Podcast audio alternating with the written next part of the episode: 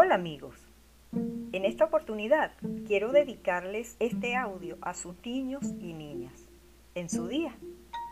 Les narraré un cuento titulado La ratoncita presumida del escritor venezolano Aquiles Nazoa.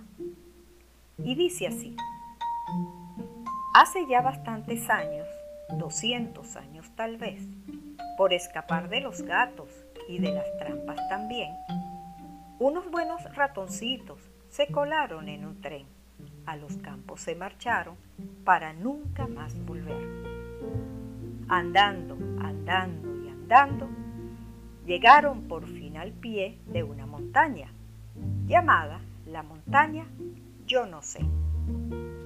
Y entonces, dijo el más grande, lo que debemos hacer es abrir aquí una cueva y quedarnos de una vez, porque como aquí no hay gatos, aquí viviremos bien. Trabaja que te trabaja, tras de roer y roer, agujereando las cuevas, se pasaron más de un mes, hasta que una hermosa cueva lograron por fin hacer, con kioscos, jardín y gradas, como si fuera un chalet. Había entre los ratones que allí nacieron después una ratica más linda que la rosa y el clavel. Su nombre no era ratona, como tal vez supondréis, pues la llamaban Hortensia, que es un nombre de mujer. Y era tan linda, tan linda, que parecía más bien una violeta pintada por un niño japonés.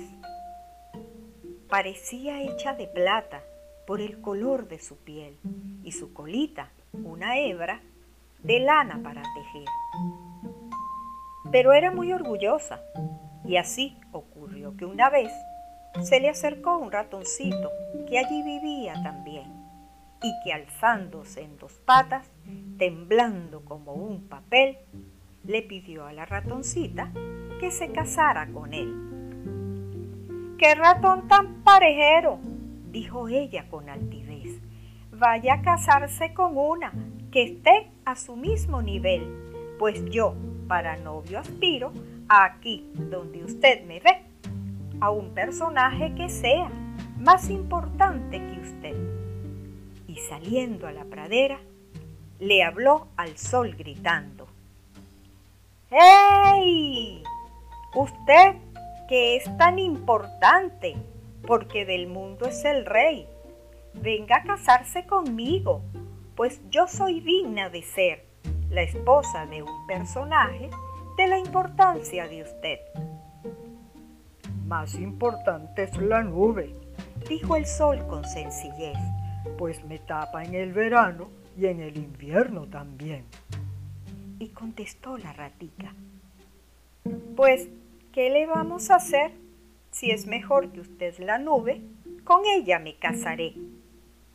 Mas la nube al escucharla habló y le dijo a su vez, más importante es el viento que al soplar me hace correr. Entonces, dijo la rata, entonces ya sé qué hacer. Si el viento es más importante, voy a casarme con él.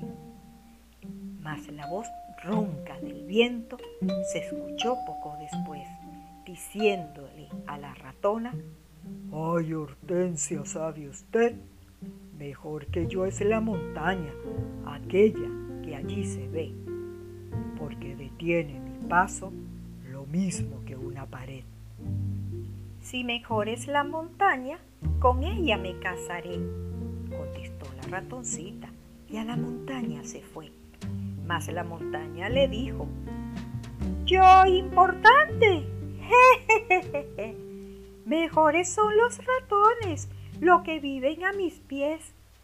Aquellos que entre mis rocas, tras de roer y roer, construyeron la cuevita de donde ha salido usted.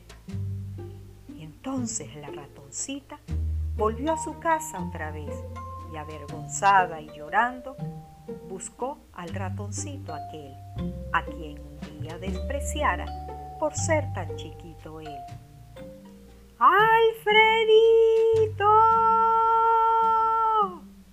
Oh, perdóname, Alfredito, gimió cayendo a sus pies.